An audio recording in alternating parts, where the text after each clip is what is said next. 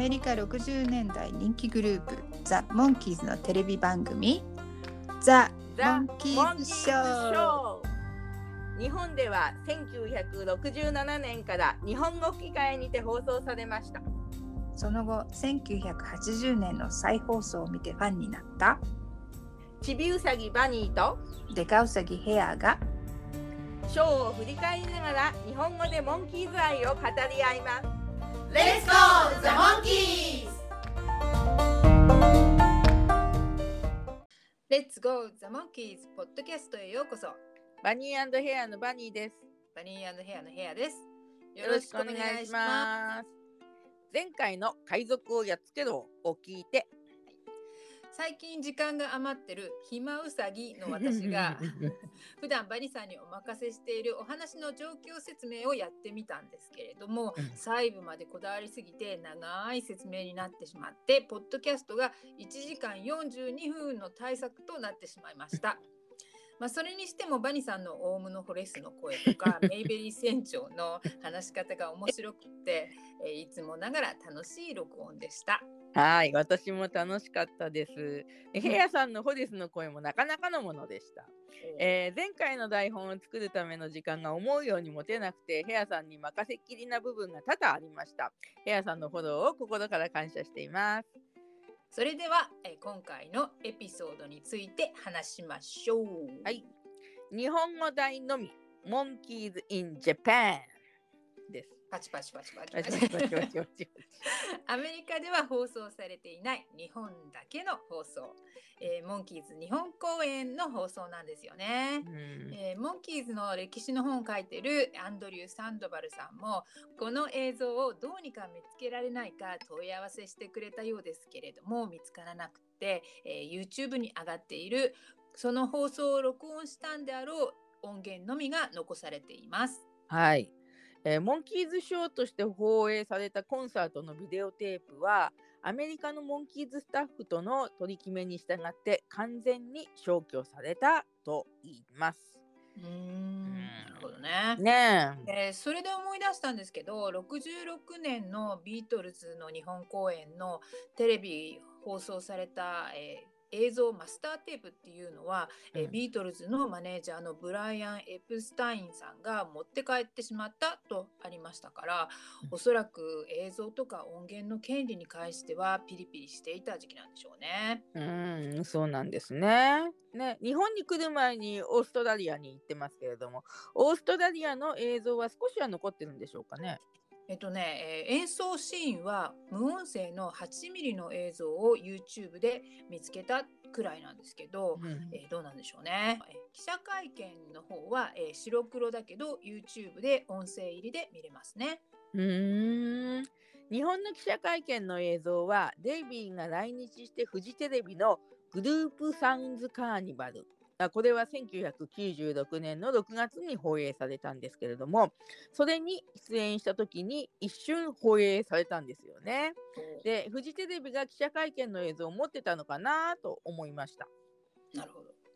このコンサートの放送は、モンキーズが日本から出発した後の1968年昭和43年10月11日第54話と10月18日第55話でした。今回のエピソードのために赤いマラカス団の数名の方たちと Zoom でお話を伺うことができました。ご協力ありがとうございました。はい、本当にありがとうございました。もう55年前の記憶をよく掘り起こしてくださいましたね。ね、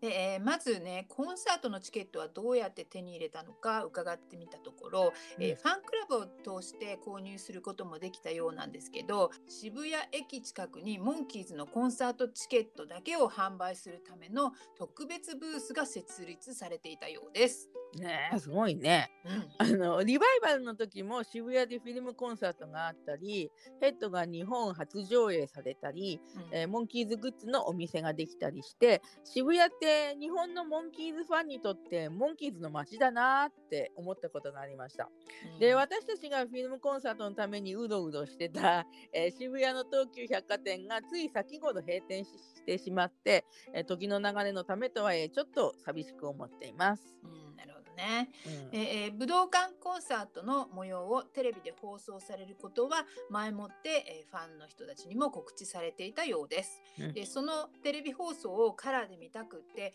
親にお願いしてカラーテレビを購入してもらったというお話も伺いました。はい。羨ましい、うんね、うん、その時期なんだよね。ね。白黒からカラーに変わるね、うんそれではまず1968年のモンキーズの行動をおさらいしてみましょう。えー、1967年年末には、えーと、第2シーズンの撮影が終わったんですけれども、えー、12月20日にねで、うん、その前日の12月19日には、えー、制作側には映画のアイデアがあったようで「えー、チェンジズ」という仮の題名で記録されているようです。うん、そうなんだね。あの日本ではアンタイトルドっていう題名で、雑誌などでしばらく紹介されたようですね。あなるほどね。ねうん、え1968年2月にショーの打ち切りを正式に知らされる頃のモンキーズはアルバム「バーズン・ビーズン・モンキーズの」えレコーディングに専念していたようです。うんそれで、えー、映画の撮影が2月19日から5月17日の3ヶ月間あっ、えー、その間に3月2日シングルで、えー、素敵なバレリ B 面がタピオカツンドラが発売されて、えー、アルバムさっき言ったバーズビーズモンキーズが4月22日に発売されて、えー、映画のサウンドトラックのレコーディングが2月から8月にかけてゆるく進んで、えー、6月にシングル DW ウォッシュバーン B 面が君と一緒にが発売されます。うん、でえー、日本滞在中アメリカで、えー、10月5日にシングルの「ポーパスソング」B 面が「アズイゴアロング」が発売されてなんと日本ではこのシングルは未発売。今聞くと信じられないですよね。うん信じられないですね。ねそういえば日本で発売されたシングルレコードでは中古レコード屋さんとかでも全く見た覚えがないですね。うん、うん、でもアメリカでレコードが発売された後だったらファンの欲張りな希望としては来日コンサートでどちらかの曲をやってほしかったけどまあいろいろな、ね、意味で難しいですよね。映画は公開前ですしね。うん、そうですね。はい。で日本に来る前さっきも言ってくれたんですけど9月はオーストラリアのツアーをしていました。で計画の段階では日本フィリピンオーストラリアニュージーランドハワイが挙げられたようですけれども実現できたのはオーストラリアと日本だけですね。うん、でも日本が実現して本当に良かったですね。うん、よかったよかった。ね、でねニュージーランドに住んでる身としてはニュージーランドには、うん、えー、いつ来たのかなと思って調べて、えー、ミッキーとピーターが2016年11月に来て、えー、初めて来たんですよねこの時ね。うん、で、えー、ミッキーとマイクがその3年後2019年に来ましたが、うん、えー、デイビーはソロ活動でオーストラリアにはよく行っていたようなんですけれどニュージーランドには来てなかったんだね。うんそうなんだ残念ですね。うん、で、えー、オーストラリアの出発前の9月14日映画のタイトルが「ヘッド」に決定したようです。で、うん、ライブアルマナックさんのサイトによるとサンフランシスコからカンタス空港機でまずフィジーで、えー、飛行機に乗り換えたんですね。フィジーで一息ついたのね。一息つける。懐かしい。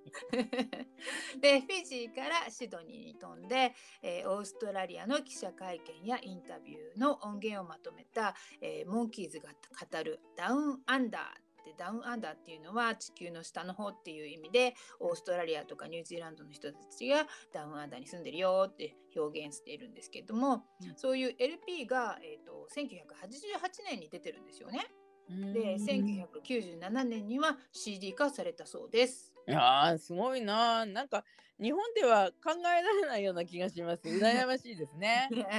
熱量が王子ですね、えー、その CD によると、えっと、9月16日にシドニーで記者会見があって翌17日メルボルンでまた記者会見があって、うん、18日19日がメルボルンで4公演あって、えー、20日はシドニーに戻ってこの日は公演がなくて取材とかがあったんだと思うんですけどとりあえずその日はオフで、えーとうん、21日にシドニーで2公演。で22日がオフで、えー、23日がブリスベンで2公演うん、24、25、26はのんびりできたみたいですね。おうん、で27日にアデレードで2公演。28、29日にシドニーに戻って4公演をしたそうです。ね、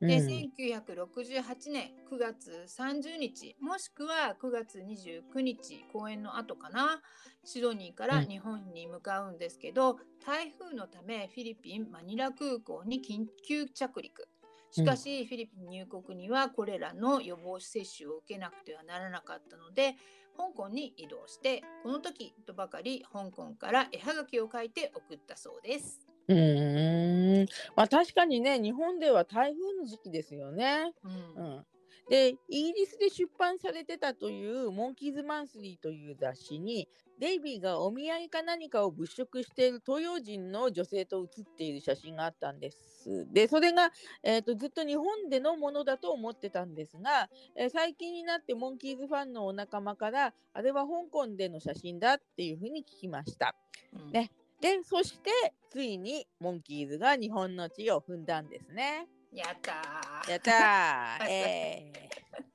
その1968年10月1日もしくはねいろんな記事などでは9月30日っていう説もあるんですけれども、うん。えっとモンキーズの4人とフィリスサマンサレイン・スチュワート。レインさんはピーターがモンキーズを辞めて結成したバンドリリースのドラマーでお二人の間に第一子のハリーさんが1970年に生まれてますね。はいえっと総括マネージャーのワード・シルベスター。うんレイバート PR マネージャーのフロイド・アッカーマン、うスクリーン・ジェムズ広報担当のマリリン・シュロスバーグ、ツアーマネージャーのデイビッド・パール、ーうんスタンドインでおなじみですね。はい。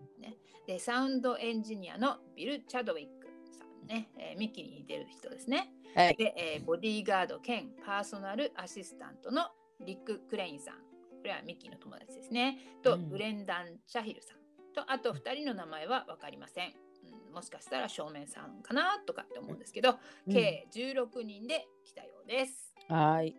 で、ビル・チャドウィックさんはこのポッドキャストではあまり詳しく紹介はしていなかったかなと思います。はい。で、チャドウィックさんはモンキーズ結成前のマイクと一緒に音楽活動をされてたんですよね。はい。で、モンキーズのオーディションを受けて、えー最終選考まで残った方で、スクリーンテスト、うんでは、えー映ってますよね。うんでその後はモンキーズのレコーディングに参加したりご自身もモンキーズの曲を数多く作曲されたりしました。いでまたモンキーズのカメラマンも務められています。で来日当時はミッキーと同じ髪型だったので写真に写っていると一瞬ミッキーかと勘違いしちゃうんですけどね。うんで、えーえーチャドウィックさんは今もう元気でいろいろモンキーズ情報を流してくれてますね。はい。はい。で、えー同行したスタッフの中で実際にコンサートに携わる人は、えーモンキーズが本番の演奏だけに専念できるように何から何まで準備するので相当忙しかったと聞きました。えー今回なんですが、えー音楽評論家の、えー八木誠さんの著書。あー、モンキーズ・グラフィティですね。えースクリーンの別冊「世界のグループサウンド」えー1968年11月号。に載っていた日本滞在記録。それと当時の日本のオフィシャルファンクラブの会長さんでいらした生代雅子さんのモンキーズ来日記事などを参考にモンキーズの日本での足跡を追っていきたいと思います。おーバニさんの貴重なコレクションの中身を共有していただき誠になんて言ったらわかんない心境です。ベリー船長風。ありがとうございます。ね ああのインターネットでね拾っちゃった記事もたくさんありますのですいませんご了承ください。はい。で無事に羽田に到着しましたがまず日本のファンはピーターの立派なおひげに驚いたことでしょ驚くっていうかなんかショックを受けますよね。う ネット上で当時のピーターのインタビューを見つけたので、えー、Facebook の方にリンク入りますね、はい、でそこで、えー10週間ほど伸ばしてるって語ってます細かい。でそれから当時デイビーが結婚しているってことは翌年69年7月頃まで隠されていたそうなんですけど他の3人が奥様またガールフレンドと来日してるってことは知られていたようですそして今は亡きホテルニュージャパン10階、うん、うん、10階の1泊5万4千円の貴賓室にチェックイン。はい ねえー、10階はきっとモンキーズご一行で貸し切りだったでしょうね。うん、で貴賓室ってでもそんなにたくさんあったのかな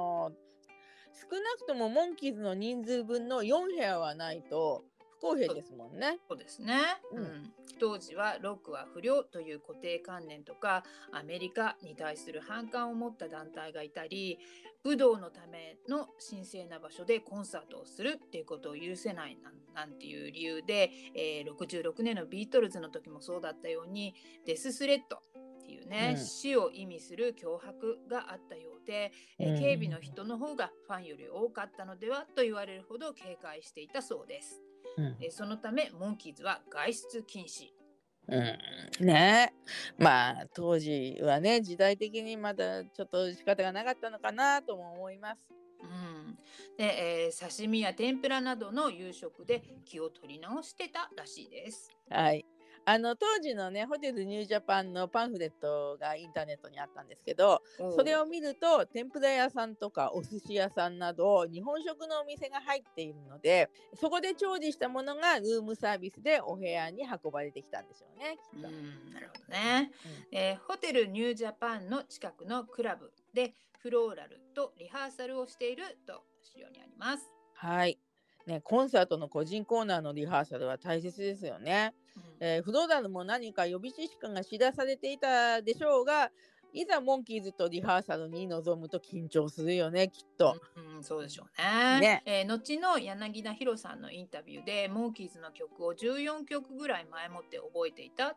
と言っています。おでもね2週間前からオーストラリアでセットリスト決まってたんだから連絡してくれればいいのにね。本当だねもうね。リハーサルの写真を見ますと、えー、ミッキーがリハーサルにも、えー、全力投球だった様子がよくわかります。で日本の資料によっては10月1日も2日もリハーサルをしたとあります。えー、それによるとピーターがキーボードでフローラルが演奏する曲のメロディーを教えたとかマイクがフローラルに見えるようにギターを持ち上げてコードを示したとか、えー、デイビーもミッキーもフローラルの緊張がほぐれるように優しく接したとあります。こういう話を知るとねやっぱり嬉しいですよね。この辺りのどっかのタイミングで、えー、マイク、ミッキー、デイビーはニコンとかホンダの工場見学に行ってるようです。うん、あとスター戦一夜と、あとヤング720っていう番組の収録もしているようですね。うんうん、ホテルの部屋に商品を持って土産物などの販売に来ていたということも書いてありました。はい。そのお土産屋さんの娘さんがお友達だったファンの方もいらっしゃいましたね。今回、お話を聞いた人でね、はい。うん、お友達になったのがモンキーズ来日の後だったそうで惜しかったですね。うん、惜しかったね。うん、ねで、えー、ミッキーが顕微鏡を買って髪の毛とか血液などを観察したという記事もありました。顕微鏡マニアっていう情報は本当なんでしょうかね。あの、ね、日本の資料ではそんな情報もあれば天体望遠鏡を買ったっていう情報もあってもう顕微鏡か 望遠鏡かはっきりしてくれって感じですけど 何にせよミッキーのおもちゃがまた一つ増えたということですね。ね、両方買ったかもね。そうだね。そうだ、二つになったかも。ね、えー、浴衣とハッピーをプレゼントされて喜んだ。どこからプレゼントされたんでしょうかね。それは入手された資料にはどこにも書いていませんでした。えー、デイビーとピーターの浴衣の柄は、えー、写真を見ると、あのー、その度に資生堂の包装紙に似てるなって私は思ってしまいます。そしてハッピーの襟には世界平和って感じでね染め抜いてあって、特にピーターが喜びそうな言葉だなと思いました。ね。うん、で、えデイビーが国際電話をしていたという記事もありますがイギリスにいるリンダさんの出産やお父さんの具合が悪いことも気がかりだったんだなと思います。うん、そうですね。デイビーはちょうど心配事が多かった時期だったんですね。まあ、お子さんの出産に関してはね、あのは万が一のことがなければ嬉しい心配だと思うんですけどね。はい、10月2日午後1時からホテルで記者会見。あの起きたのはその1時間前のお昼の12時だったっていう資料があります。でも資料によって書いてあることが全然違うので何が本当かよくわからないんですけどね。はい、であとまあその朝のことではないんですがピーターやデイビーが野菜を好んで食べたというような記述があります。でデイビーがタルクリームっていう飲み物を飲んだとありますがどんな飲み物なのかネットで調べても出てきません。で音の響きからカルーアミルクっていうミルクコーヒー味のカクテルを連想しましたがどうでしょうかね。わかんないですね。うん、そうね。はい。えー、10月3日木曜日。イギリスの10月2日にあたると思うんですけれども、うん、えっ、とリンダさんが第一子タリアを出産した日が日本初公演の日だったんですね。わあ、おめでとうございます。パチパチパチパチ デイビーもほっとしたことでしょうね。うん、で、え日本武道館4時半、7時半の2回公演。司会が湯川玲子さん。前座とバックバンドは先ほども話したフローラル。でモンキーズファンクラブが公募してできたバンドですね。で、キーボードの先ほども話した柳田博さんとお話をされたという方の話を赤いマラカス団の仲間から最近聞いて興奮しました。ね、すごいですよね。本当、ん、ね、柳田さんに一回モンキーズとの様子についてインタビューしてほしいですね。うん、してほしいね。うん。で、えー、前座の方にはブルーインパルス10月25日発売太陽の剣でデビューしたみたいですけどね。うん、はい、うん、デビュー前の一押しバンドだったのかな。あとポニーズっていうのがね、えー、ブルーインパルスのウィキペディアに書いてあったんですけれども、えー、ポニーズモンキーズ前座で検索するといくつか出てきました。うんそうなんだ。ね。うん。あの日本の資料によるとモンキーズはクリーニング屋さんの車に乗って武道館に入ったっていうものがあります。うん、で窓がないエアコンもないのでモンキーズはすごい汗だくだったと聞きます。ね、あのコンサートの帰りもクリーニング屋さんの車だったのかなそれは書いてなかったんですけど。うんどうなんだろうね。ねで、えー、翌日10月4日金曜日7時半1回公演とアルマナックさんの資料にはありますけれども実際は前日と同じ2回公演だったようです。えー、サンドバルさんの本にはテレビ放送されたのは武道館最後の公演とあったので、えー、ということは4日の夜公演になるかな。うん、で、えー、どこかのタイミングで飯野治さんがフォーリーブスを連れてデイビーの部屋を訪れるっていうありましたね。あと TBS での収録、はい、西郷輝彦と会う。うん。ね TBS で何収録したね。ね で飯野さんといえばねジャニーズの一員だった方ですね。ねデイビーとどこで知り合ったのかな、うんでジャニーズ過去グループって書いてあるののウィキペディアの方にえ1966年8月28日本格的なダンスレッスンのために、え渡米してワーナーブラザーズとの契約が決まって、え予定の3ヶ月という滞在期間を延長してレコーディングを開始。その中から2曲を全世界に向けてシングルリリースした。とあります。はい。まさにモンキーズデビューほやほやの66年の8月って言ったらねその頃にアメリカにいたなんて羨ましすぎる先生。ルディ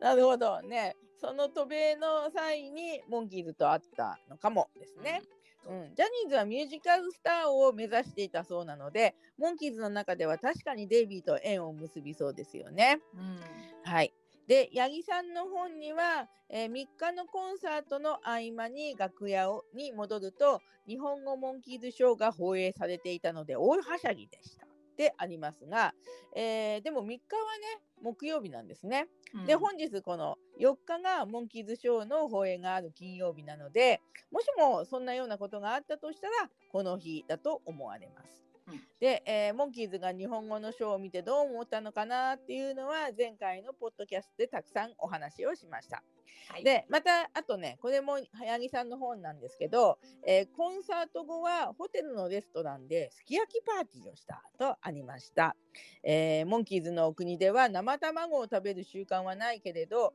みんな抵抗なく食べたそうですですき焼きがお得意な日本料理屋さんもホテルに入っていたようなので美味しかったんだろうなと思います。そして妄想シリーズ、えー、私たちもモンキーズと一緒にすき焼きを食べたかった。えー、一つのプレートをみんなとつつきたいね。ね箸の持ち方はこうするのよなんて手を握ったりして。もしかしたらピーターが私たちに箸の持ち方を教えてくれるかもしれないね。そんな持ち方ダメだよ。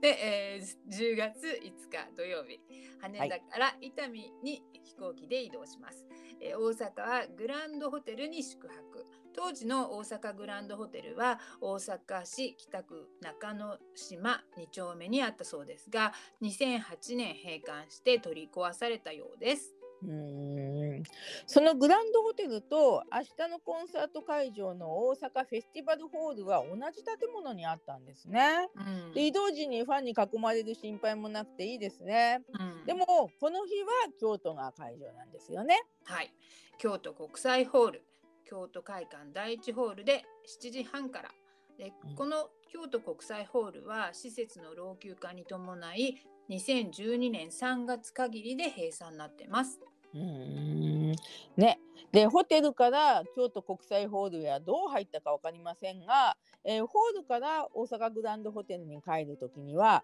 車を国際会館のエレベーターに乗せてそこに4人が乗ってでエレベーターから外へ突っ走るというスパイ映画さながらの脱出作戦が決行されたようです。モンキーズはワクワクしたかな？またはそこまでやる？って思ったかどっちだろうね。ね。ね。ね、えー、10月6日日曜日。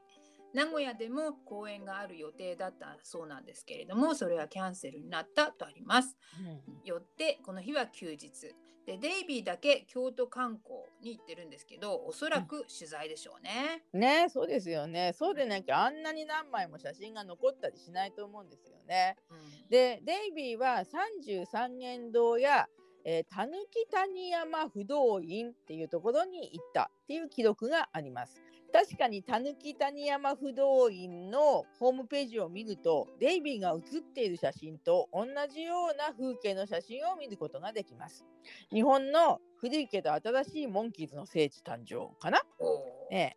あと京大和っていう料亭でお茶を立ててもらったとあります。でこの料亭は今も営業していて非常に歴史のある建物だそうです。でその茶室というのは大正7年に建てられたそうですが、ね、お茶立ててもらったっていうからそこへデイビーは通されたんですかね。うん、で近年その京大和は耐震補強工事をしたそうですが外観はなるべく昔のままに保っているそうです。なるほどすごいね。ねうんで、えー、他の人たちといえば、えー、前日京都公園に移動中車から見えた新幹線に驚いてどうしても乗りたいって言って、えー、大阪京都間を新幹線で往復大はしゃぎ 帰りにはビュッフェでビールやコーラを買って飲む余裕もあったそうです。おビュッフェのお姉さんたちねモンキーズを見て驚いたでしょうね。ねえ。うんで、えー、自分たちだけじゃいけないだろうからきっと日本人の通訳さんが連れてってくれたんだと思います。うん、その楽しそうなひとときを過ごせた方が羨ましいな。ね そうですね。ね楽しい休日でもこっちのスナップ写真は少し残してほしかったなっていう感じもします。はい、でまたこの日はフェスティバルホールでザ・テンプターズのコンサートがあってピーターがコンサートを見て楽屋を訪ねたという記録もあります。ピーターはテンプターズのお母さんっていう曲に注目したねとかあります。そういえば前回お話でピーターがママママって言ってましたね。そうか。海賊のお話の時からもうテンプターズに注目してたんですね。ママママ。ママママ。で、えー、10月7日月曜日大阪フェスティバルホールで2回公演ですね。この辺りでタイガースと会ってるようです。で雑誌の取材があったみたいですね。はい。でこの時にマイク・デイビータイガースのトップ高橋克実さんによる雑誌の対談があったというのは載ってましたね。インターネットに。はい、で8日の火曜日3時の1回最終公演ですね。フェスティバルホールです大阪の、うん、1958年開館以来残響の長さだけでなく音がまろやかに豊かに響くとかあと天井から音が降り注ぐと称えられるほどあった、えー、フェスティバルホールなんですけれども多くのアーティストが心配する中2009年に解体新ホールが2013年に開業。で歴史を受け継いで音響にとことんこだわった仕上がりになったようです。あ素敵 ねで、ミッキーとサマンサが高島屋に買い物に出かけてファンに囲まれてホテルに逃げ帰るという事件があったようです。この高島屋は今も存在しているようです。今となってはなんですけどもっと日本観光をゆっくり楽しんでほしかったですね。ね本当にね今だったらゆっくり観光できるよミッキーって言ってあげたいですよね。えー、リベンジできたのかなと思って、えー、インタビューをちょっといろいろ見てみたら、えーと、89年の木馬亭のインタビューで、えー、ミッキーが82年の来日の時に当時のね奥様トリナさんと5ヶ月の娘シャーロットと日本を楽しんだって答えてたので、えー、まあね公平を寄付するためにドナさんとも日本に来なきゃですよね。そうですねもう来て来て、ミッキーとドナさんっていう感じですね。ね来て来て。うん、で、えー、9日水曜日にデイビーは伊丹からイギリスに向かうかと思いきや何らかの都合で羽田に移動して、そこで他のメンバーと合流しちゃったらしいです。おーね。当時伊丹からイギリスに向かう直行便なんかあったのかなと思って身近にいる飛行機オタクの人に聞いたらあったっていう回答でした、えー、伊丹空港の正式名称は大阪国際空港ですからね。そうですね、うん、即答ですねオタク、ね、即答です で、えー、その後イギリスにデイビーが向かってまあ変更の理由はちょっと何だったかわかんないですけどね。うんうんうんねねまあ電車じゃないからね飛行機乗った後に あの気分害したって途中下車はできないですよね。ねまあ下車とも言わないですけどね。で、えー、10月10日朝8時半デイビー以外は羽田からロスに向かったそうです。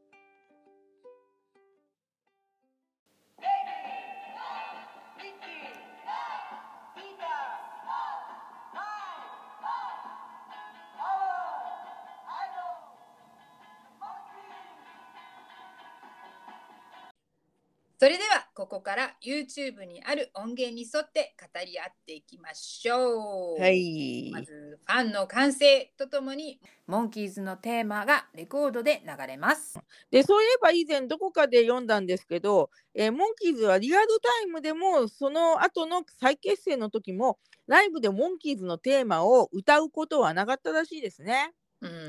ん、そうですね。はい。で、えー、巨泉さんがザ・モンキーズ・イン・ジャパンモンキーズが来ました これはあのモンキーズショーで巨泉さんのナレーションを聞いた時から思ってるんですけどもテレビの大物司会者としてご活躍されてる時から比べて、えー、声のトーンがちょっと高いですよね。うん、若いからかな。うん、そうね。で、それか、当時はまだ頑張って声を張り上げていたのかもしれませんね。で、巨泉さんはまだ34歳でいらっしゃいました、この頃ね。モンキーズのテーマ、かっこレコードと歓声が続いています。で、音源の0分35秒、曲が止まって歓声だけになります。で、ドラムの音がドドンってなって、デイビーの声でハロー。かわいいハローなんだよね、これね。ねねで、ここで音が一旦途切れるんですが、いつものオープニングが流れたんでしょうかね。おきっとそうですね。うん、で、えー、音声の0分45秒のところで、えー、恋の終列車が始まります。モンキーズとしてのライブの1曲目は当時も今も恋の終列車かな。うん、やはりこの曲がテレビショーより前にヒットしたこともあるし、モンキーズの始まりにふさわしい曲だと思います。はい。そしてね、女性のナレーションが入ります。4時半までに駅に来てくれ。もう一度あなたに会いたい。約束なんだから必ずね。ミッキーが歌う恋の終列車。っていうんですね。わいわいわい、雰囲気出てる。ここのナレーションの方はどなたかわからないんですけれども、もしかしたらテレビ局のアナウンサーかなと想像しています。うーん、そう、TBS のね。そう言われてみればそんな気がします。はい、で人気番組のナレーションなんで緊張したことでしょうね。はい。で頑張ってくれてますが、えー赤いマラカス団のズームミーティングでこのナレーションはとっても日本的で海岸ロックバンドのモンキーズには不釣り合いという意見があって私もそうだなと思いました。そうそうね。確かに非常に不釣り合いですね。またこのナレーションの声というか言い方も昔の歌謡曲の紹介っぽいんですよね。うんただあの日本のゴールデンタイムにアメリカのロックを流す番組はあまりなかったと推察します。で過去にあったとすればビートルズ来日公演のテレビ番組ぐらいですかね。で毎週モンキーズショーを見ているファンであってもレコードを持っていなければ曲の正式なタイトルも意味もわからないかもしれないしファンじゃない視聴者にはもっとわからない。とすると曲が始まるたびに、えーこのようなナレーションをつけることしか思い浮かばなかったのかなと思います。でまた画面にモンキーズが歌っている姿が大写しになっている時にこのナレーションが入るのは不釣り合いだと思う反面ファンは画面に映るモンキーズの姿に夢中なのでナレーションは音声だけで聞くほどには邪魔にならなかったのかなとも思いますがどうでしょうかね。うんどうでしょうね。はい。で、ナレーションがね、この女性じゃなくって、日本語モンキーズの声の方々だったらどうだろうかと思いました。うん、それいいアイディアですね。ねえその方がファンには耳慣れてるし、うんなんで思いつかなかったんだって思。声の出演料消したのかな？消したかもしれないね。そう、それに、あと、コンサートを録画したのが10月の最初の方で、えー初回の放映が11日となると、本気で台本を作って録音する時間の余裕もなかったのかもしれないですね。うんねでもね皆さんあのモンキーズの皆さんは一生懸命演奏歌唱をしてますね。でうんタンバリンの音が大きく聞こえていますね。あとシンバルの音もね。うんシンバルで思い出したんですけどミッキーが日本公演について語っている記事にうん脅迫があったためシンバルをいつもより3つ多く出して銃で狙われても隠れられるようにしたと書いていますうん。まあ写真を見るとねシンバル多い気がしないのでジョークかもしれないんですけどね。そうなんだ。ねねでももしそういうことがあったらマイクとデイビーとピーターはどこに隠れることになってたかな？うん、前にいる人たちは動けるから狙いにくいし逃げれるけど座ってるとそれが難しいと考えたのかな？うんうんうんうん。ねそうかもね。でそれにミッキーは一人で一段高いところにいますしね。曲の途中の一人だけの声が聞こえるコーダスは誰の声かな、ね、え曲の真ん中あたりからコーダスの声が2人になりますけどね。はい、であの途中の長い感想ではリードギターとベースが頑張ってるなと思いました。素敵ですね。素敵 で音声の3分26秒のあたりにまたナレーションの方の声で続いて「自由になりたい星の王子様デイビーが歌います」って言うんですけどはい。「星の王子様まさしく」って感じですね。はい。ね。確かにデイビーは星の王子様なんですけど、でもこの当時の日本のテレビ界で星の王子様といえば、5代目三遊亭円楽さんだったので、ファンによってはちょっと吹いちゃった人もいるかもしれません。ね、なんで円楽さんが星の王子様なのか全然よくわかんないんですけどね。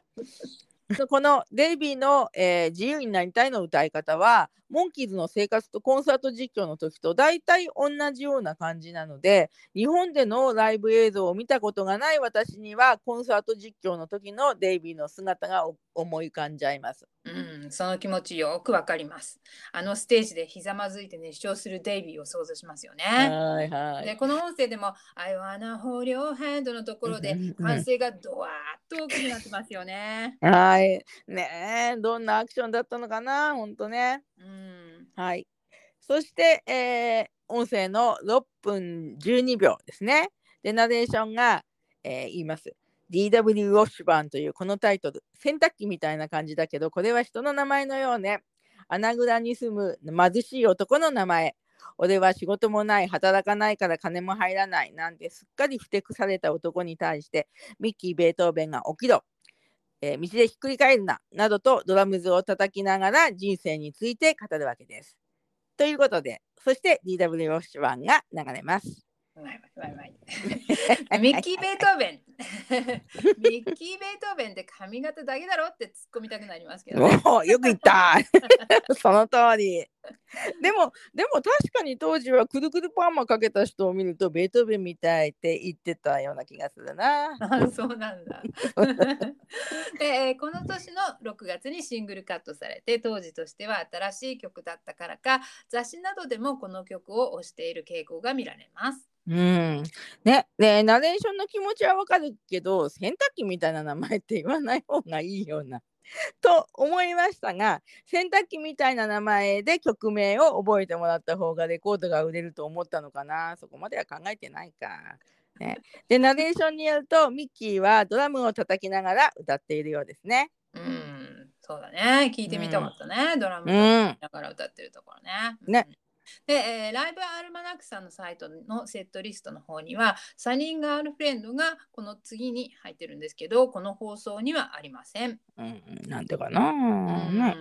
ね、後のピーターの証言で大阪でサニーガールフレンドを演奏している時に何かを感じてデイビーがタンバリンを叩きながらピーターに「グループ結成だ!」って叫んだとあるので大阪では演奏してたのでしょうね。うん、先ほど話した大阪フェスティバルホールの音響の素晴らしさも彼らのゾーンに入った感の引き金になっていたかもかと思いました。うん、そうですか、すごいね。ね、それなら大阪でのサニーガールフレンドも聞いてみたかったですね。ねうん、武道館でカットされたのはコンサート前半を紹介する1回目のモンキーズショーの放送時間に全曲が収まらなかったので、えー、日本の放送側の、えー、判断で単にカットされたのかもねと思います。ね、でヘッドクォーターズの曲じゃないですか。それよりも新しいパック J の曲の方がレコード売り上げにつながるとかの理由を考えたのかなとね。うん、そういうこともあるの。で、えー、音声の9分2秒のところでまたナレーションの方が「さて再びモンキーズの舞台」って言うんですけど「再び」って言ってるっていうことはここで「えー、コマーシャルが入ってたのかなと想像します。うん、はい、そう思います。はい。ね、で、えー、ナレーションが幸せはお金がなくても始まり終わるものなんて抗がんの美少年デイビーが汗にまみれて歌います。デイドリームビリーバーって言うんですけど、はい。この抗がんのっていうのが何なんだろうかなと思って調べたら、まあ、血色が良い、うん、健康的な顔形が良いといった意味だそうです。ねそうですね。ね星の王子様から高顔の美少年に変わったんですね。うんえー、もうちょっと深い情報はなかったのかななんて思ってしまいます。そうね、浅いね。レッドリンビリーバーはあまり汗にまみれて歌うような印象がないんですけども、えー、きっとねデビーの額に汗が光ってたんでしょうね。うん、ねであまりキーボードの音は聞こえずベースの音がよく聞こえます。ピーターはベースを弾いてたんですかね。うん、イントロもギターだからおそらくキーボードなしかもしれないですね。うんよくミッキーがインタビューでモンキーズはデイビーがパーカッションなので実質3人の演奏だって言ってますけど、うん、フローラルさんたちは前座とソロの時だけ演奏してると思ったんだけどソロ以外も演奏してるのかな？ねえどうなのかねもうそのことも柳田さんにね聞ける機会があったら聞いてみたいですね。うん、うん、でデビーが歌っててサビの部分で「えー、Everybody sing come on」とか「sing sing sing」って叫んでるのを聞いてああこのライブに行った人たちはあの時の若いモンキーズたちと一緒にデートリームを歌うことができたんだなと改めてとても羨ましく思いました。うん。ね、テレビ見てる子供たちもテレビの前で歌ってたんだろうね。うん、ねそして、えー、音声の11分の25秒ですね。でナレーションがデイビーが歌い続けます。あなたをあなたをと指さして観客をエキサイトさせちゃいます。でテレビの方も向いて、カドリートイ。ね、で、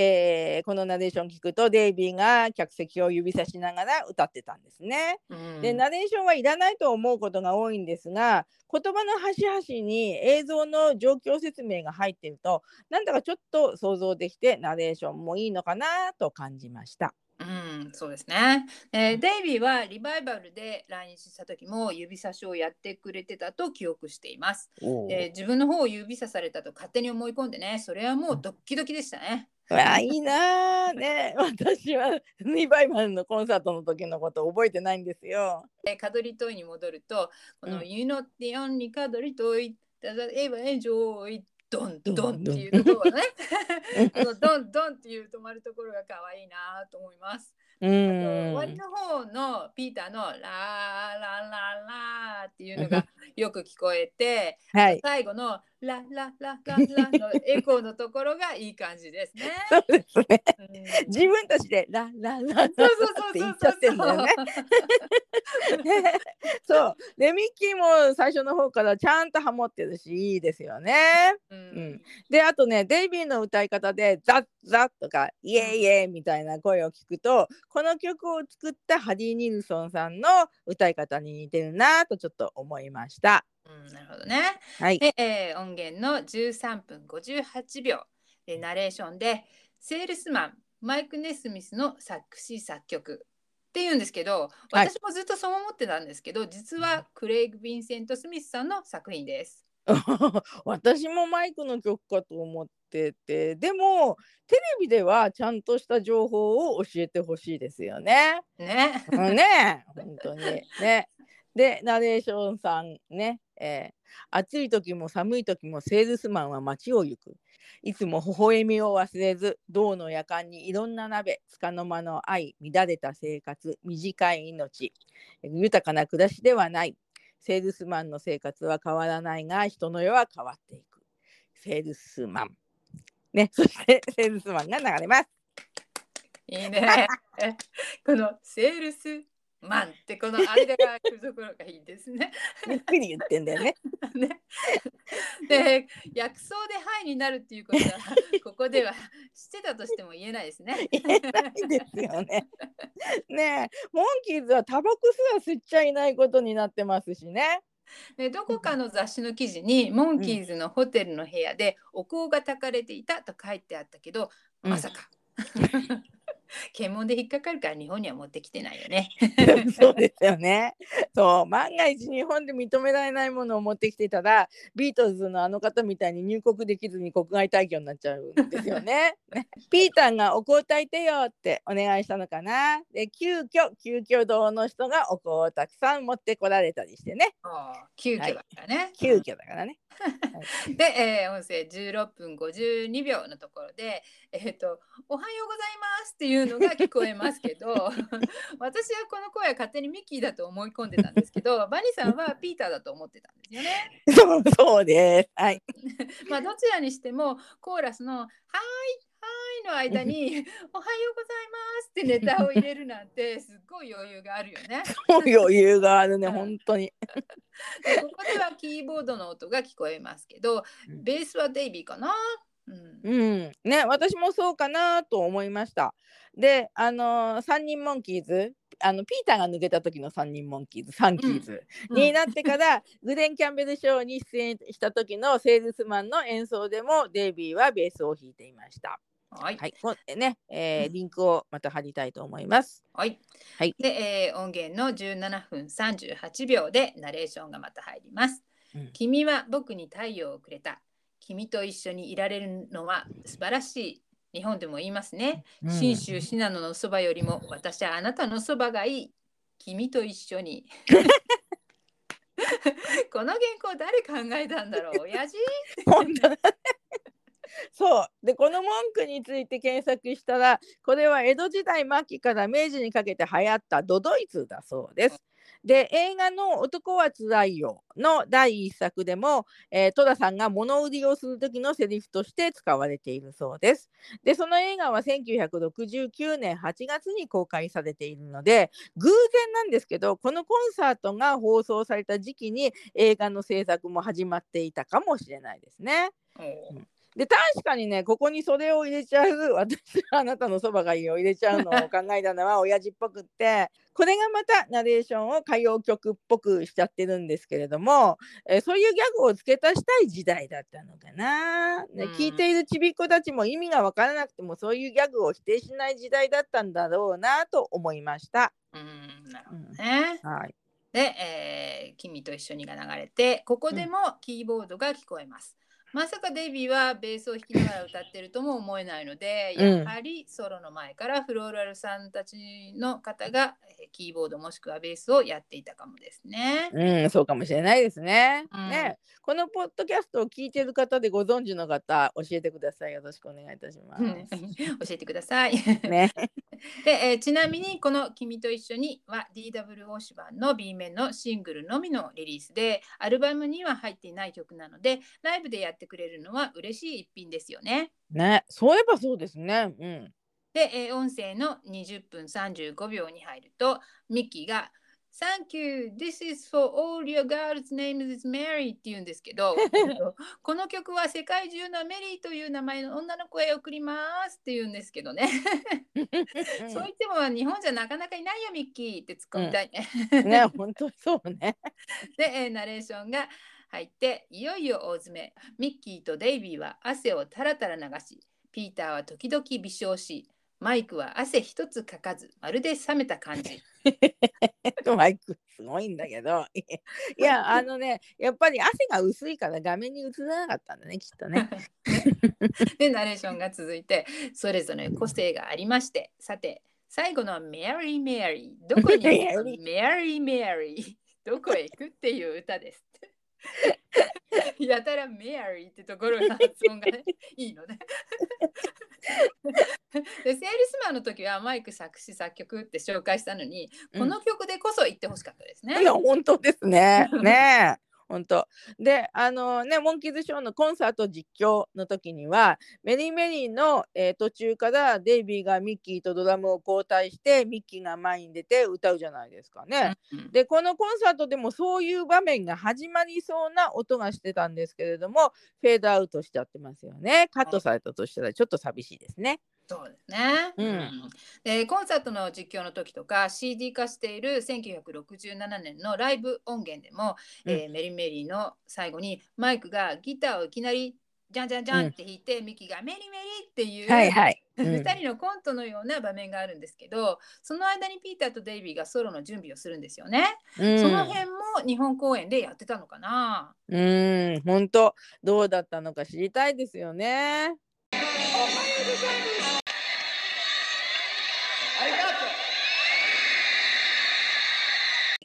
ここからモンキーズ・イン・ジャパン2週目、放送第55番目の放送になります。はい、で、えー、音源の方から数えると、えー、23分2秒のところで巨泉さんの声が入って「やあ皆さんこんばんは。お元気ですか？大橋巨泉です」先週に引き続きまして今週も日本武道館からモンキーズ公演いや相変わらずお客様がいっぱいですね。だって先週と同じ日なんですもんね コンサートはね。先週がお客がいっぱいだったのに今週はスカスカだったらおかしいですよね。ね1週間待ってたんだね。そうそうそう。そこで寝泊まりして。で、えー、巨泉さんがピーターが喋ったりなんかしてます。今週はまずそのメンバー一人一人をフィーチャーしてね、ソロをやらせようってんで、ピーターが最初にはやるわけで、曲はシンディですね。これはアメリカの民謡でしてですね。トム・ドゥーリと同じような古い民謡でいい歌ですよ。シンディ、シンディ、死んでも死にきれないなんていうのはお猿のケツより真っ赤な嘘ってわけで、どうぞ。あのね、もしあの大橋巨泉さんがご自身のナレーションを後で聞くことがあったらここまで喋るんじゃなかったときっと後悔したと思います。私だったら記憶から消したくなると思いますけどね。うん、まあ何十年も後に私たちのようなど素人にこんなこと言われるなんて思ってないでしょうね。思わない思わない本当。ここでもコンサートの実況のお話の時の映像を思い浮かべちゃいますね。はい、そうですね。うん。そう今の私たちならコンサート実況でやったクリップドクリークをやってほしいなって思うけど当時はピーターにバンジョーさえやってもらえば十分嬉しかったでしょうね。うん、そうですね。はい。で、えー音源の24分50秒ピーターの声で「どうもありがとうございます」うんって言うんですけど、こちらこそどうもありがとう そうですね。でもしかしたらここで、えーお音が消えるのでいつものオープニングのテーマが入ってるかな。ああそうですねきっとね。うん、で、うんえー25分ちょうどのところでまたピーターの声が入ってて、えー英語で、えー「Sure is pleasure to be here in Japan」とかなんか言ってるんですけどうんよく聞き取れませんが日本に来れて嬉しいっていうことを話してるようです。うん。でこの後に、えー、とピーター・パスボルパトソンズ・ピピキポギ ポギかえらい。えらいのソロで、えー入って、えー声援が聞こえるんですけどその中に「ピーター!」ってはっきり聞こえる声がありますよね。ありますあります。本当に日本人っぽい発音でね。でもうん可愛い発音ですよね。かわいい。ね。で、えー、25分の52秒のところで巨泉さんがシャンペン抜くような音出して、ね、ピーターがポンポンってやるからね。えこの英語は分かったらキスしてあげるなんてことを言ってませんでしたけどって意味不明なことを言います。英語のシャレでよく分かんなかったねって言うんですけど あのねピーターはモンキーズのレコードを聴いてるファンには馴染みがありそうなピーターの可愛い小豚をやってくれてるんですからそれくらいは調べて解説してほしかったですよね。ただねそうだよね。でもあのピーターのこれはねやはり後から出てくるミッキーの相方ウーマンに比べると少し地味だったかなとも思われます。はい。で、えー、巨泉さんのナレーションに戻って2番目はマイク・ネスミス。歌うのはジョニー・ビー・グッドっていう歌ね。ジョニー・ビー・グッド人の名前だ。チャック・ベリーのモノマネをするっていうのがミソっていうわけで。で、えージョニー・ビー・グッドが始まります。がえマイクはチャック・ベリーのモノマネをしたんでしょうか？モノマネ役者じゃないんだからね。そうだよねミッキーじゃないんだからミッキーミッキーだったらね、キャグニーさんのモノマネとか。マイクはね、こううん。カバーして歌うってことを言いたいのに、モノマネっていう言葉が出ちゃったっていう感じですよね。ねなんでそういうことかも。このジョニー・ビーグッドは、えーミッキーがモンキーズのオーディションで歌った曲だってライブの演奏の時によく話したりあうん。とそれからパイロットの撮影の時もホテルでコロナドの撮影の合間にモンキーズがこの曲を演奏して撮影に参加していた人たちが踊り出したっていう話をしてたので、うんえーモンキーズ的に思い出の曲だったのかもなって思います。うん、そうですね。ね。それにジョニー・ビーグッドはロックファンには馴染みのある曲で万人に見てもらうには良かったのではないかなと感じました。で、それまで歌っていた You Can't Judge Your Book by the Cover では、えーマラカスを振って歌っていたけど、今回はギターを弾きながらのようですね。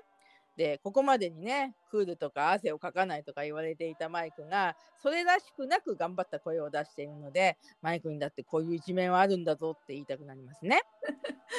そうですね。ね でもコンサートの実況の時はね、すごかったよね。あ、そうそうそうそう、ねもうマラカスシャシャカシャシャカシャカシャカすごかったですよ。ね、でえー曲が終わってマイクが「ありがとう ね、いいね。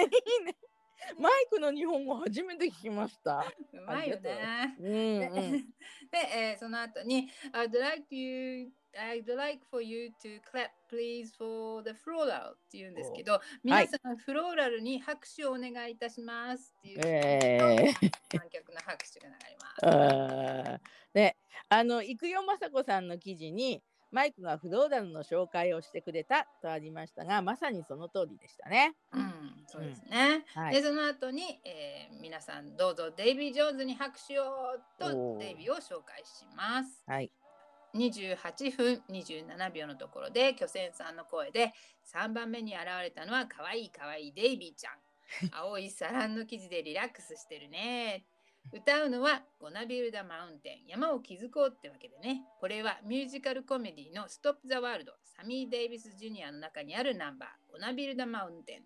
て紹介するんですけれど、はい。えっと、デイビーが雑誌の記事にアンソニー・ニューリーの音楽が好きだって答えてるし、えー、1948年の映画「オリバー・ツイスト」でアートフル・ドジャーの役を演じているのもニューリーさんなのでデイビー的にはアンソニー・ニューリーさんのカバーですよね。うんそうでしょうね。うんそうニューリーさんはデイビーのアートフル・ドジャーの役の大先輩っていうことですね。うん、でちらっとねウィキペディアで調べたんですがサビー・デイビス・ジュニアさんは1962年にその「Stop the World」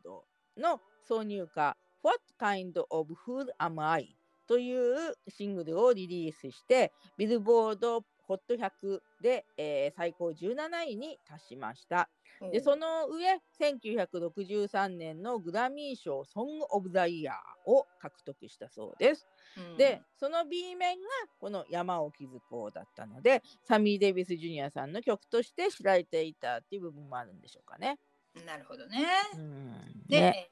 コンサートと生活の実況のお話の時は番組の都合上で、えー、自由になりたいの方が放送されてたんですけど、うん、あの頃からソロでデイビーはこの曲を歌ってるようですよね。うん、そうですね。で曲がアップテンポだったりスローになったりとさすがミュージカルナンバーだけあってなんかドラマチックな感じがします。うん、うん、でデイビーがモンキーズのコンサートでずっと歌ってたってことをニュージーさんは知ってたんでしょうかね。知ってたとしたらどんな感想を持ったかなと思ってしまいます。うん、そうですね、うん、で曲の最後に感極まった声援で「デイビー!」っていう声が聞こえます。これも日本語っぽい。そうね。で31分59秒。マイクの声で、えー、私なりの日本語訳なんですけれども、うん、えっと、ショービジネスの星かのドンね、ドンドンかの恋の終列車ドドン。ドン。アイマビリーバーをお届けした男。それだけではない、ソウルフルなサウンドの持ち主、ミッキー・ドレンズで紹介します。えー、ね。迫力満点のマイクの紹介を聞いただけでキャーって思わず叫んじゃいますね。さすがライブハウスで司会やってたマイクらしい紹介ですよね。うん、私もそれを思いました。ね、モンキーズ4人ともモンキーズ参加前に培ったテクニックも駆使してコンサートを作り上げてるんだなとしみじみ思います。はい、うん、YouTube の動画に1967年ライブの音源を載せてつなげたどこかのコンサートの映像が見られるんですけど、うん、Facebook の方にリンク貼りますけど、えっと、ゴナビルドを歌ってるデイビーの雰囲気とかミッキーがアフロヘアなので日本公演を想像しやすい映像だなと思いました。うんいいですね。なんか日本のファンにとっては特にお宝的の価値があると思います。はい、で音声の32分28秒。巨泉さんがマイクが芸達者のミキー・ドレンツ・ベートーベンを紹介するね。えー、ベージュ色のサテン地で作ったフロックコート、もう18世紀流だよね。まるでエレガントだね、この顔が。とか言ってて、顔のことばっかり言ってね、もう本当、モンキーズはみんなハンサムなんですよ。うん、デビーが美形すぎるから、それにちょっと隠れちゃってるだけなんですよね。で、巨泉さんがバーンって口なんかこうパパパってやって、それを客席に投げちゃったりなんかしてねって言います。ミッキーの串を拾った人は今でも持ってるんだろうかね。うん、この曲のためにツアー中串を何本に取り寄せたんでしょうね。現地調達なんでしょうかね。ね現地調達だったら面白いですね。ね、うん、串を拾った人、レッツゴーザモンキーズポッドキャストまで名乗り出なさい。お願いします。お願いします。日本公演8公演あるから8本は日本のどこかにあるはずです。うん、うん、そうですね。本当掘り出してみたいね。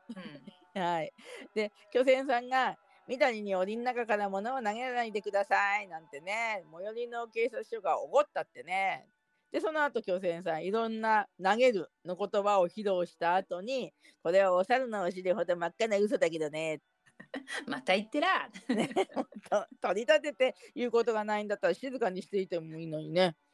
そうだそうだ。はい、やっと曲紹介で曲はレイ・チャールズの I Got Woman と言います。うん、なるほど。で、え赤いマラカス団の皆さんによると日本公演でもコンサートの実況のお話の時のようにミッキーがジェームス・ブラウン風に倒れてマイクが助けに来るという演出があったそうです、うん、最後の方の演奏だけになると、えファンのミッキーという声がよく聞こえます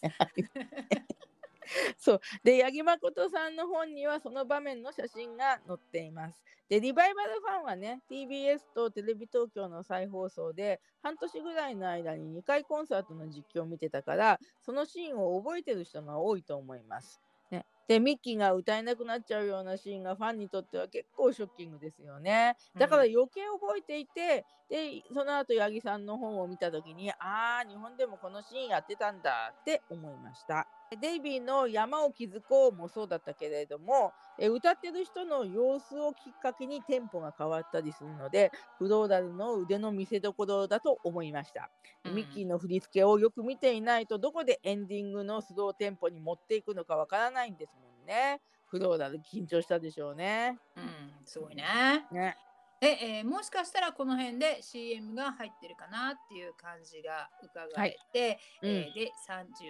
38分30秒のところで「I'm a Believer」がナレーションなく始まってます。でキーボードが聞こえますね。でミッキーはドラム叩きながら歌ってるのかな。うん、そうですね。きっとあのモンキーズの演奏にもう戻ってるんでしょうね。うん、で、個人のコーナーの衣装で4人が楽器を持って歌ってる写真もあるんですが、それがこの辺りでしょうかね。うん、そうかもしれないですね。うん、えー、38分57秒のところでワンコーラス終わったところで曲にかぶせて巨泉さんの声で、えー、ターザンなんて出てるね赤いパンツのデイビーちゃんなんかいるけど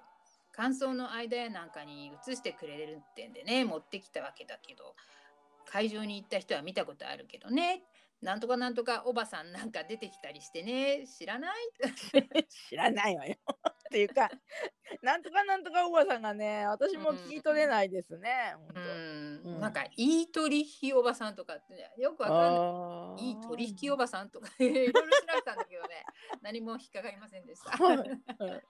でこのナレーションから、えー、舞台で映像が映されているっていうことが伺われます。赤い海パンのデイビーが振る舞われてたんですね。振る舞われて。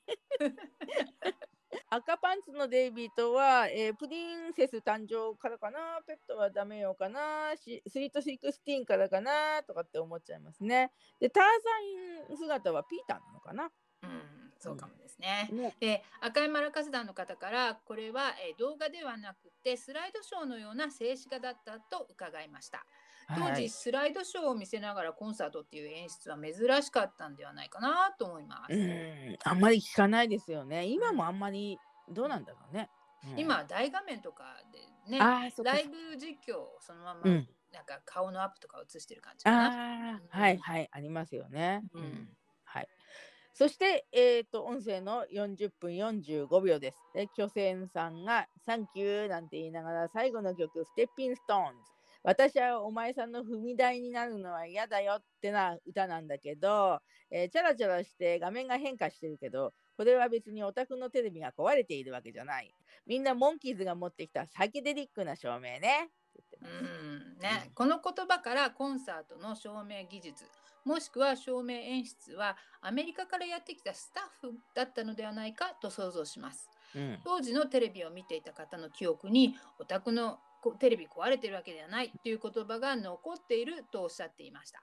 うんねその言葉は視聴者にとってとても印象的だったんですね。うん、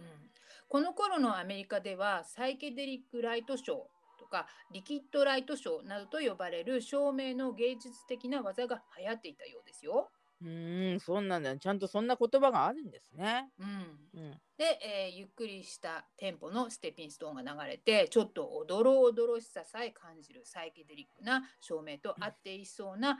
えー、キーボードもなんかドアーズ風ですよね。うん、で柳田博さんはどこかのインタビューでもともとギターだったんだけど、ドアーズのキーボードを聞いて、えー、キーボードになったとおっしゃってました。へえ、あ、そうなんだ。ね。うん、確かにドアーズ風。ですね。うん、うん、サイケな感じの演奏が確かに照明と合っていそうです。で、ノッチはステッピンストーンの繰り返しの時にはテンポをアップするんですよね。うん、うん、で、八木さんの本にあった通り演奏に工夫が見られます。いつもよりも長い感想で、今度はギターとキーボードが頑張っています。はい。はい、えー、オーストラリアのライブ映像が8ミリ映像で、えー、音声がなくてインタビューの音声を載せて YouTube にあるので見てみたらおそらく日本の公演でも同じような演出だったんだろうなと思われるシーンが見られます。特に最後の方のミッキーが歌うシーンのフラッシュライトの照明の演出は今は見ている人がめまいを起こすなどの理由で敬遠されているようですが当時としては斬新な演出だと思います。この動画もお宝ですね。そうそうね斬新ですよね、うん、モンキーズのステージはビートルズのステージに見られない演出があります。ね、このコンサート会場にいたあるいはテレビで見た日本のアーティストは驚いたかもしれませんね。そうですね、うん、で、えー、ピーターの声で「どうもありがとうございます。さよなら」っていうこのピーターの「さよなら」で終わるところは素敵だと思います。うん、エグザクトリこの後デイビーはイギリスで、えー、マイクとフィリスはロサンゼルス。でミッキーとサマンサはハワイでピーターはニューヨークでそれぞれの休暇を過ごしたそうです。でアメリカでこの後コンサートがある予定だったようですがデイビーの子供のこともあってキャンセルになっちゃって、えー、でもデイビーが結婚していることが隠されていたので日本で何かがあったためにキャンセルになったって信じて怒ってるアメリカのファンがいたようです。そんなに日本公演はモンキーズに影響がなかったと思いますけどね。当時はアメリカのファンがそう信じてしまう何かがあったんでしょうかね。いや、あの、デイビーとピーターがね、グループ結成だって感じたんだから、日本の影響はまああったのかもしれません。どうもありがとうございます。さよなら。日本放送54、55話目終わりました。はい、 Monkees in Japan はいかがでしたか？はい。学校の規則とかで親が同伴しなければならないお子さんたちは大人と一緒にチケットを取らなくてはならないようでしたし、うん、えー、まず子どもたちがコンサートに行くこと自体がなかなかハードルが高くて実際にコンサート会場にいたという方たちは行ける距離に住んでるとか行ける年齢層だった。親の理解がある。それ以前にコンサートに行くという行動を起こせるなどの限定された人たちだったんだなと思います。うん、あとグループサウンズの禁止とかねロックは不良歌謡曲を歌うことさえ制限されたとか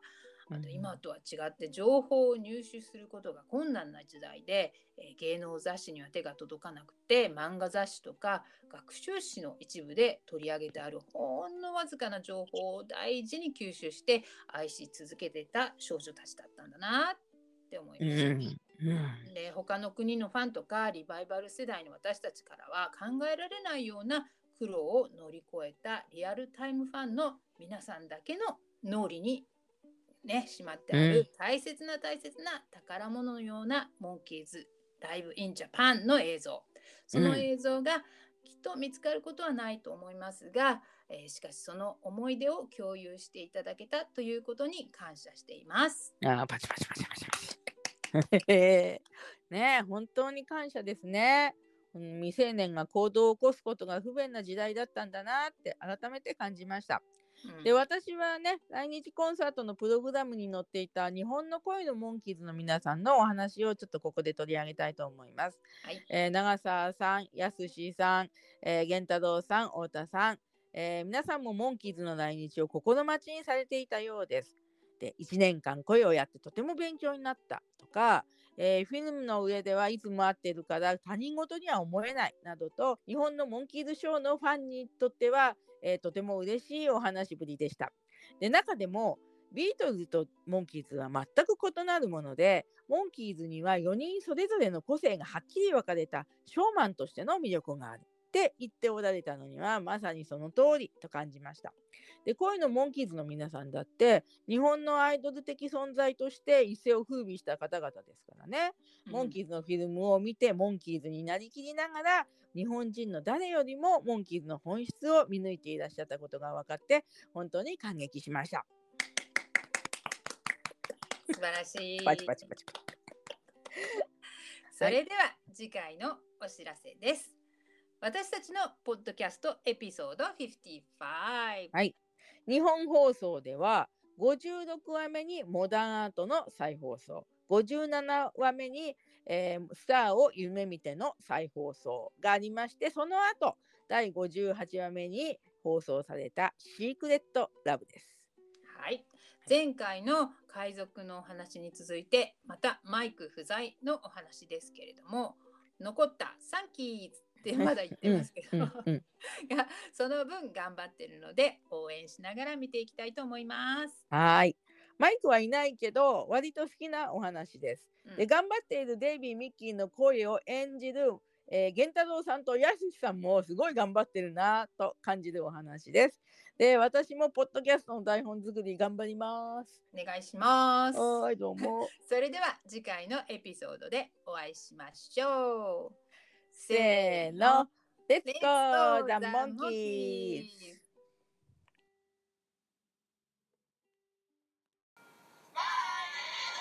う